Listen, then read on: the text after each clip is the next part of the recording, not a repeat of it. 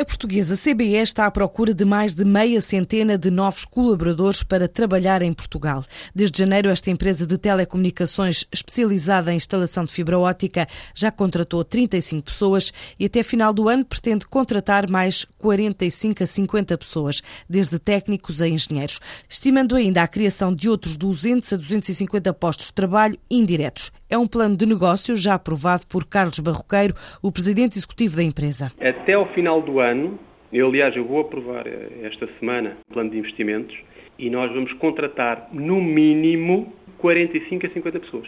Fora as pessoas necessárias a nível de subcontratação, portanto pessoal indireto, que vamos precisar à volta de 200 a 250 pessoas. Mas se me puder dar uma ajuda, eu agradeço, porque eu coloquei três anúncios eu nunca tive tão poucas respostas desde que abri a empresa. Nunca. Em toda a minha vida. Como é que as pessoas podem, então, uh, candidatar-se? Vão ao nosso site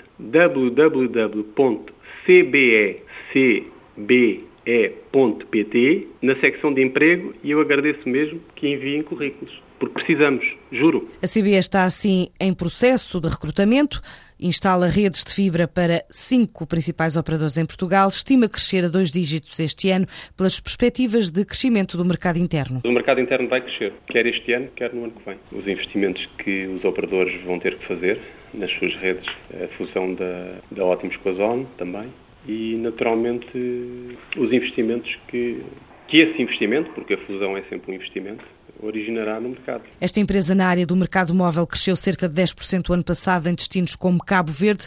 Este ano, na área da fibra ótica, já conta ter alguns resultados da prospecção em países como a Arábia Saudita, a Espanha e o Brasil. Nós não concentramos os ovos todos num cesto. Portanto, a curto prazo está olha, o mercado espanhol, que está aqui ao lado, e começaram os investimentos de, de FTTH este ano. E vão ter projetos grandes a Arábia Saudita, que já, é, já lá fomos duas, três vezes e, portanto, também é uma oportunidade com pernas para andar o mercado brasileiro, eh, que no último ano fomos lá umas oito vezes. A CBE faturou cerca de 13 milhões de euros o ano passado, estima crescer mais 10% este ano. A Neocivil está a construir uma unidade hoteleira na Lagoa de Óbidos, que chama de Boutique Hotel, prevê agora abrir em junho do próximo ano. Esta empresa do grupo MSF adianta que se trata de um hotel de 5 estrelas integrado no empreendimento do Royal Óbidos Spa and Golf Resort, que inclui um conjunto de residências com apartamentos independentes de tipologia T2 estão a ser construídos com materiais e técnicas que obedecem a padrões ambientais.